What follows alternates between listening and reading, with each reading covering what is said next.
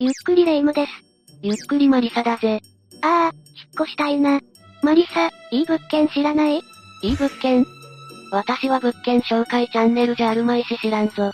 ええー、マリサは物知りだから物件情報もたくさん知っているのかと思ったのに、条件としては駅地下、1LDK 以上、トイレとお風呂別で都内で家賃は5万円以下ね。そんないい条件の場所はないと思うぞ。事故物件で安くなっていない限りは無理そうだぜ。だったらその覚悟で借りてもいいわよ。周りに人さえいれば、怖くないもん。だったら団地にでも引っ越したらどうだ？団地ね、確かに人がたくさんいて楽しそう。とはいえ事故物件となった団地もあるから注意が必要だな。せっかくだし今回はそんな話をしていくか。日本に実在する事故物件団地5000、ランキング形式で5つ紹介するぞ。団地で起きる心霊現象は団地が言ってね。それではスタートだ。第5位は埼玉県にある団地、だな。この団地は埼玉県にある地上5階建ての建物となっており、1973年に建てられているな。倉庫数は1914個あり、部屋の間取りは 2DK から 4LDK となっているぞ。部屋の間取りの種類も豊富だから家族にも一人暮らしにも優しいね。霊夢が希望したバストイレ別の部屋となっているからおすすめだな。あ、マリサがワクワク物件紹介チャンネルに、適当な名前をつけるなよ。さておき、ここからはここで起きた事件について話していくぞ。2022年5月3日、この団地の一室で40歳で事務員をしていた女性が見つかったんだ。女性は見つかった頃には息をしておらず、6月1日には犯人とみられる44歳の男性が自決をしたんだ。女性を手にかけて、その後は自分もこの世を去るのが目的だったのかな。それとも、勢いで過ちを犯した反動でこんな行為に？男性は事件当時、女性の首を圧迫してにかけており、女性は玄関付近に倒れていたんだ。男性が息を引き取るまでに何度か事情聴取をした時には覚えていない、と犯行容疑を否定していたぜ。だったら過ちを犯した反動で自決したわけではなさそうだね。でも、覚えていないの一点張りならよほど勢いで犯行に及んでいそうなのに。そして5月30日、男性は団地と同じ市内にある実家のクローゼット内で発見。現場付近には遺書とみられるものが発見されていたんだ。そもそも、今回の男女はどういった間柄なの？数年前に男女は知り合ったと見られており、県警によると、二人がトラブルになっているところを近所の住民が目撃していたというんだ。おそらく、男女は交際関係にありその過程でのトラブルと見られているぞ。些細な血は喧嘩が発展しすぎたのかも。そんな事件があったこの団地だが、今のところは霊障騒ぎの報告はなさそうだぞ。事故物件があるとなった以上、そういったことが起きてしまってもおかしくないもんね。とにかく、二人のご冥福をお祈りいたします。というわけで第5位は埼玉県にある団地、だったぞ。埼玉県は都心へのアクセスがいいところもありそうだし、候補の一つだね。事故物件トークの中で引っ越し先を探すのか。第4位は平野区営住宅、だな。大阪府大阪市平野区にある市営住宅だぞ。名前の通りの場所にあるんだね。そりゃそうだろ。これで何の関係もない場所に立っていたらややこしいだろまあそれもそうね。ここでは2011年7月25日に事件が発生したんだ。平野区市営住宅の一室に住んでいた当時42歳の男の部屋に、当時46歳の姉が生活用品を届けに訪れていたんだ。そのタイミングで、男は実の姉を手にかけてしまったぜ。え？なんでそんなことをするのよ？それに、この年で姉が生活用品を届けるってなんだか不思議なことだね。というのも、この男は実に30年もの年月を引きこもりとして生活していたんだ。30年。ってことは42歳の30年前だから。12歳の頃から、彼は小学校高学年の頃から不登校となってしまった過去があるそうだ。不登校ね。もちろん、学校が辛いのなら無理してまで行く必要はないけど、再スタートするタイミングは何度もあったんじゃないかな彼自身は転校することを望んでいたが、聞き入れられることがなかったようだぞ。確かに転校も簡単にできることじゃないよね。場所によっては引っ越しも考えなきゃいけないし、お姉さんのこともあっただろうし。今回の事件の動機も、そういった今までの過去の全てが姉のせいなのではと思ったとのことだな。でも、お姉さんは実の弟のために生活用品を持ってきていたんでしょ？第三者から見れば間違いなく姉のせいではないよな。捜査後に判明したことだが、男性はどうやら心の病気にかかっていたそうなんだ。病名はアスペルガー症候群と呼ばれる発達障害の一つだ。発症の原因は未だ不明で、効果的な治療法も示されていないぞ。名前は聞いたことあるわ。治療法がないからといって放置してしまうとうつ病や強迫性障害といった、二次障害に苛まれることもあるんだ。これらを踏まえて、裁判ではアスペルガー症候群が事件に影響しているとはいえ、被害者を手にかけることが社会的に認められることはない。最終的には自分の意思で犯行に及んでいる。とし、アスペルガー症候群であることによる刑罰への考慮は大きくないとしたんだ。この病気の恐ろしさを患ったことのない人にはわからないけど、どれだけ考えようと人を手にかけることが許されることではないよね。こうして検察官の求刑であった懲役16年を上回る懲役20年の原判決を破棄し、懲役14年となったな。そんな事件がこの団地で起きていたんだね。団地である以上、近隣の方々の人のトラブルであろうと影響を受けるぜ。みんなも団地に住むときは要注意だぞ。つつましく暮らすよ。第3位は県営横内住宅、だぜ。この団地は神奈川県平塚市にある団地となっているぞ。平塚市といえば海よね。海の近い場所に住むなんておしゃれすぎる。海の近くだと潮風の影響で車がダメになるなんて聞いたことがあるな。そんなデメリットがあるの？あるらしいぞ。せっかくだから私たちの知らない、海の近くに住んでいる人あるあるを聞いてみたいかも。ぜひコメント欄に書いてみてくれよな。ってことで事件の解説に移るぞ。時は1974年8月28日。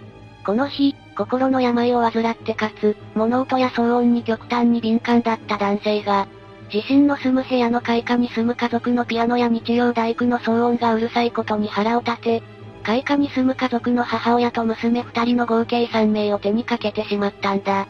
これが騒音トラブルというやつね。さらに深掘りしていくぞ。犯人の男性は事件から4年ほど前の1976年4月に妻と共にここへ越してきたんだ。その2ヶ月後に後に被害者となる家族が買い替え引っ越してきたぜ。どちらも近い時期にここへ引っ越しているわ。被害者家族は母親、父親と娘二人の4人家族で、越してきた時は入居の挨拶に回ったんだ。これが一つの礼儀だし、大事なことだよ。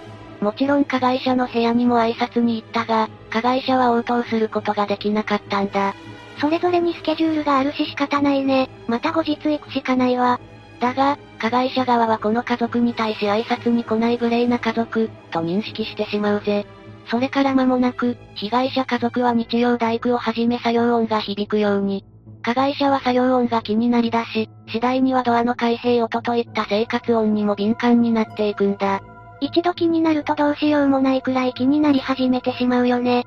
私もテストの時に限って鳥の鳴き声とか文字を書く時のコツコツって音がすごく気になるわ。そして、時には家族の部屋へ行ってうるさい、と怒鳴りつけることもあったんだとか。関係性が悪化する中、被害者家族の娘がピアノに興味を持ちピアノを買い与えたんだ。もちろん、ピアノを弾くのは日中といった迷惑にならない時間だぜ。夜にピアノをじゃんじゃん奏でられたらさすがにイライラしちゃうかも。事件当日は、このピアノの音で目覚めたそうだ。これまでの背景から加害者男性は相当音に敏感になっており、怒りは最高潮。さらにこの日は普段ならピアノの鳴らない時間帯であり、それがさらに引き金となったんだ。ここで覚悟が固まってしまったんだね。あらかじめ買っていた包丁やペンチを持ち、犯人はついに決行に移るぜ。被害者家族のうち、父親が出勤したところと母親と一人の娘が外に出たところを見計らって、室内へ侵入し、最初は長女を手にかけたんだ。完全に計画の上での犯行だし、残忍すぎる。そして娘と母親が帰ってきたタイミングで、室内の襖に隠れていた犯人は、和室に入ってきた次女を手にかけ、それに気づいた母親を最後に手にかけたんだ。犯行後、襖に迷惑をかけるならすみませんの一言くらい言え、と今までの恨みを書き残したんだ。本当に騒音の腹いせに犯行を行ったのだと理解できるわ。ちなみにこの事件は日本初の騒音トラブルが発端で発生した事件と言われており、世間を大きく揺るがした事件となっているんだぜ。初めての騒音トラブルによる事件か。この事件前まで騒音トラブルが発端の事件がない事実の方が驚きかも。というわけで第3位は県営横内団地、だったぞ。みんなもこの動画を見るときはイヤホンをしたり、音を控えめにしてみてね。そういうのはオープニングに言うやつだぞ。第2位は横浜磯子住宅、だな。また神奈川県かな？横浜は神奈川県内有数の都会だね。霊夢の言った通り、この団地も神奈川県にあるぞ。1973年4月に建てられたこの住宅は地下9階、地上11階建ての大型施設となっているな。地下9階って、ガンダムでも入ってるのってレベルじゃん。ちなみに今私が言った語尾のジャンは横浜弁らしいよ。意外にも神奈川県みたいな都心部に近い場所でも方言ってあるのか。この住宅内の部屋は 2LDK の部屋が多くあるみたいだな。そんな住宅で事件が発生したのは1982年12月24日、クリスマスイブのことだぜ。こんなビッグイベントの日に事件が起きたんだね。夜7時10分頃、この住宅の屋上から女子中学生3人が飛び降りてしまったんだ。今回の女子中学生3人は同じ中学校の同じクラスの3人組だったな。普段から仲が良かったのかな？中学生ならクリスマスイブは彼氏とだったり家族とだったり、なんならこの3人で遊びに行っても楽しそうじゃない？この日、3人のいた学校では終業式が行われたんだ。3人は共に終業式に出席し、一度家に帰った後に JR 磯子駅にて集合したぜ。その時は3人に加えてもう2人女子の友達がおり、5人で根岸線に乗り大船駅に行くんだ。学校が冬休みに入って楽しい時期なのに、なんでこんなことに？そこから湘南モノレールに乗って海岸の方まで行って遊んでいたぜ。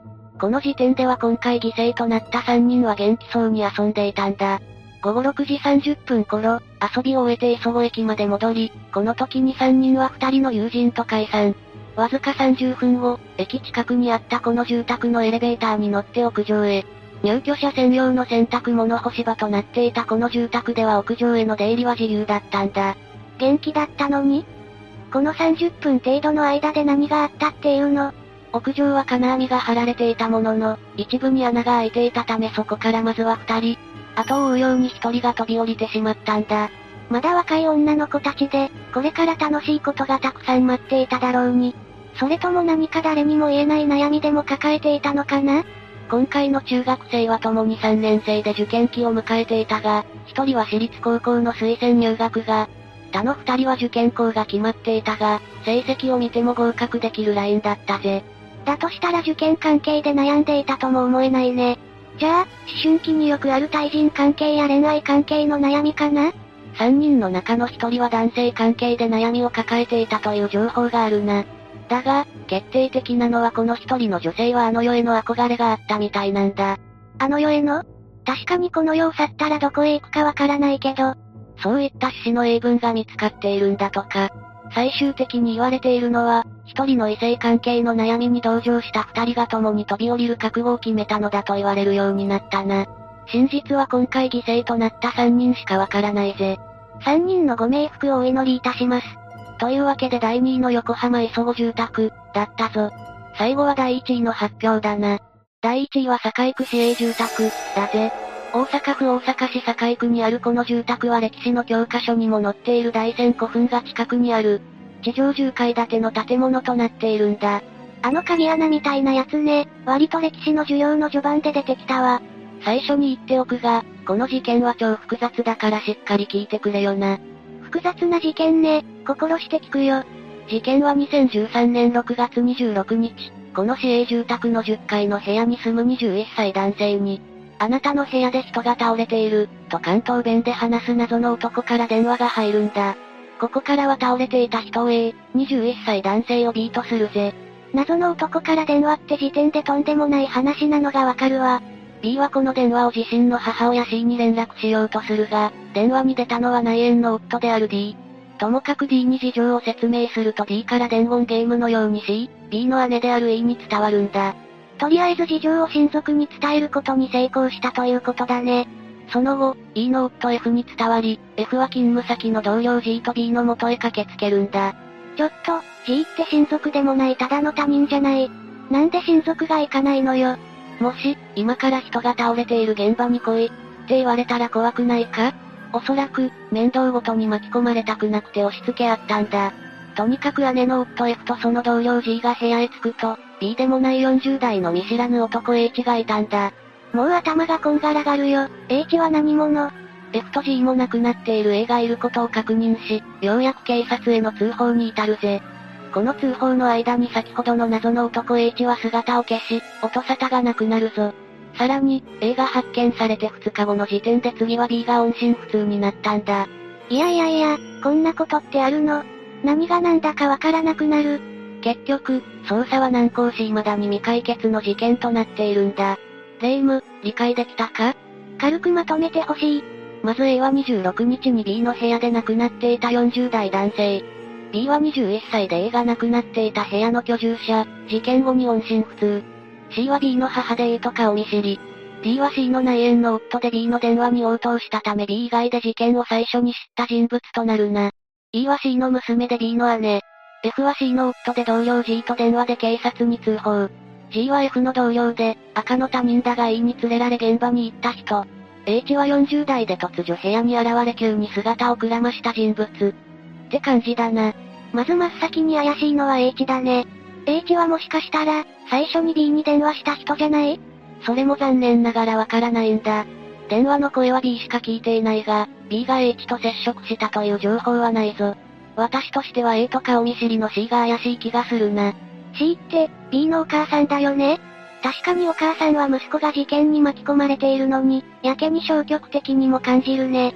少なくとも G はただのとばっちりな気がするぜ。同僚さんね、ただ衝撃的な現場を見ただけってちょっとだけかわいそうかも。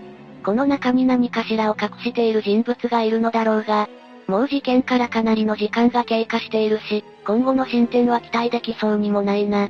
これはさすがに1位になる事件が起きた物件だわ。ということで、解説は以上だ。1位の事件が未だに引っかかるよ。